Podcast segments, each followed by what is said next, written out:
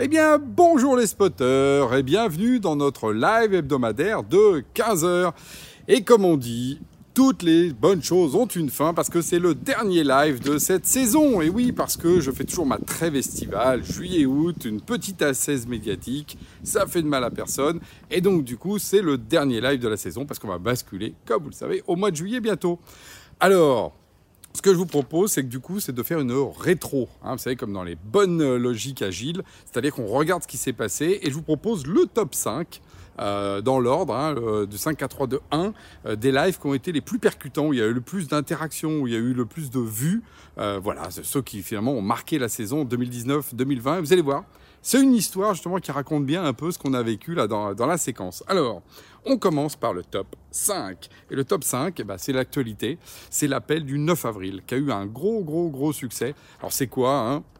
Vous savez, c'est l'indignation qu'il y a eu autour euh, de l'arrivée, en particulier de Palantir avec la PHP, le fait qu'ils allaient piquer nos données de santé.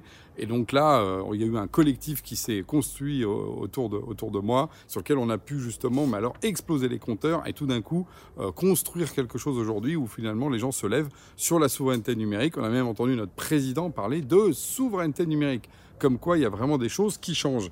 Alors, J'en profite parce que, euh, quand même, pour les saluer, mes compagnons d'armes, hein, donc euh, Pascal Gaïa, euh, Antoine Dubosc, Mathieu Hu et et, Raphaël Richard. Voilà, c'était les mousquetaires qui sont battus autour de l'appel du 9 avril. Et depuis, on a eu alors pas mal de gens qui nous ont rejoints et plus de 300 signataires, 400 je crois là récemment. On a sorti un mapping et ça c'est Pascal qui a fait un boulot de dingue.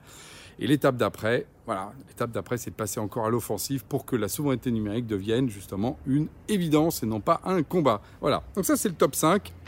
C'est l'appel du 9 avril, la souveraineté numérique.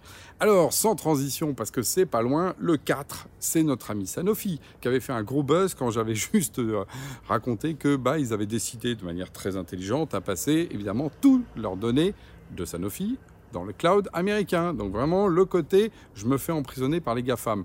Et quand on voit d'ailleurs, si on revient sur l'appel du 9 avril, qu'il y a eu un débat là sur le, le, hub Data Health, c'est-à-dire les données de santé françaises qui euh, là en ce moment sont vraiment euh, critiquées le fait d'être passé dans un cloud américain, Sanofi qui doit être normalement notre protecteur en termes de santé, le président encore une fois qui dit mais attendez, il faudrait que la santé soit rapatriée en France. Alors, alors, eh ben Sanofi, là, là-dessus, s'était retrouvé effectivement un petit peu dépourvu. Donc, euh, je pense qu'il y aura une évolution là-dessus. Euh, je pense qu'on aura l'occasion d'en reparler parce que là aussi, ça rappelle à tout ça. Alors, vu qu'on est justement dans ces euh, Français qui jouent pas la, partie comme il faut, le top 3, qui a été moi mon grand éclat de rire de l'année dernière, c'était nos amis de Business France. Hein, je rappelle Business France qui, benoîtement, le même jour, avait annoncé qu'ils allaient prendre Teams, la solution américaine, et qui en même temps vendaient de la pub ce jour-là pour vendre ma solution en disant Alain, tu sais, si tu fais de la pub avec nous, ça va être super. Donc la contradiction voilà, de, de, ces gens-là qui sont financés par l'État pour vendre, euh, justement, mettre en avant les produits français et qui s'équipent quoi De produits qui ne sont pas français. Donc ça, c'est le truc classique. Donc là, ça avait fait aussi un gros buzz. Et vous voyez, quand on prend la séquence, tout ça, ça nous amène effectivement jusqu'à la, la, problématique de souveraineté et le fait qu'effectivement, il y a une prise de conscience. Mais avant ça, top 3, et ça, euh, donc ça, top 3, c'était Business France. Top 2, c'était donc en octobre dernier. Le même jour, il y avait le OVH Summit et le BPI Big, c'est-à-dire les deux gros événements qui avaient lieu le même jour. Et là, j'avais dit, ah, France is back, parce que sur la partie numérique, on a un acteur bancaire BPI qui est au taquet avec tous les acteurs pour le soutenir. Et deux, on a OVH qui aujourd'hui a un acteur qui n'a pas à rougir face à justement aux Américains. Et d'ailleurs, euh, ce qui s'est passé depuis, c'est qu'ils ont pris de l'ampleur, l'un comme l'autre. BPI, d'ailleurs, pendant la crise, a été extrêmement mobilisé.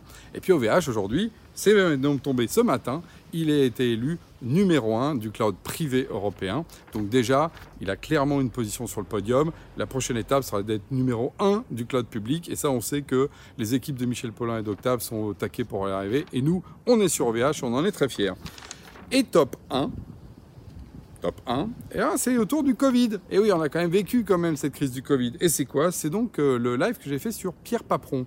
Alors Pierre Paperon, c'est quelqu'un, un entrepreneur engagé, euh, qui tout simplement, au début de la crise, s'est mis à faire quelque chose de très intéressant. Il a pris des datas autour du Covid et tous les jours, il faisait, on va dire, une, espèce d'analyse de, sur les chiffres de manière très articulée, très précise, la propagation, les, hypothèses euh, justement de, guérison, etc. Et donc il a fait un travail salutaire, mais qui était suivi par des milliers de personnes. Moi, c'était devenu ma source numéro un euh, de, finalement, de référence par rapport à tout le bruit médiatique qu'il y avait autour. Et pourquoi c'est hyper intéressant? Parce qu'en fait, Pierre, ce qu'il a montré, c'est que quand, euh, comme il dit, quelqu'un s'y colle, quand quelqu'un bosse, eh ben, on peut utiliser les données, les réseaux sociaux pour justement éclairer euh, la parole publique et non pas, comme on imagine toujours, avoir des fake news et des problèmes. Oui, c'est possible et Pierre l'a montré et les gens étaient derrière lui, l'ont félicité. Moi, quand j'ai fait ce live, d'ailleurs, j'ai eu à nouveau des félicitations du fait de l'avoir félicité parce que les gens avaient besoin de cette information fiable.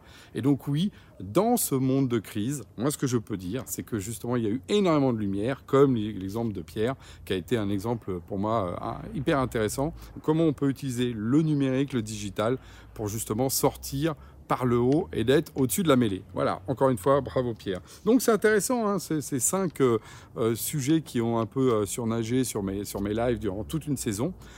Alors du coup, on se demande comme toujours quels seront les sujets de la saison prochaine, mais d'ici là, d'ici là, ce que je vous souhaite tous, c'est de passer un bon été se reposer, de reprendre du recul dans ce monde à la fois euh, figital, hein, dans le monde physique, profiter de nos vacances, mais aussi euh, dans le digital, le monde euh, qu'effectivement j'analyse à travers toutes mes chroniques, monde dont vous savez je suis un passionné. Donc je vous donne rendez-vous en plateforme après l'été. Au revoir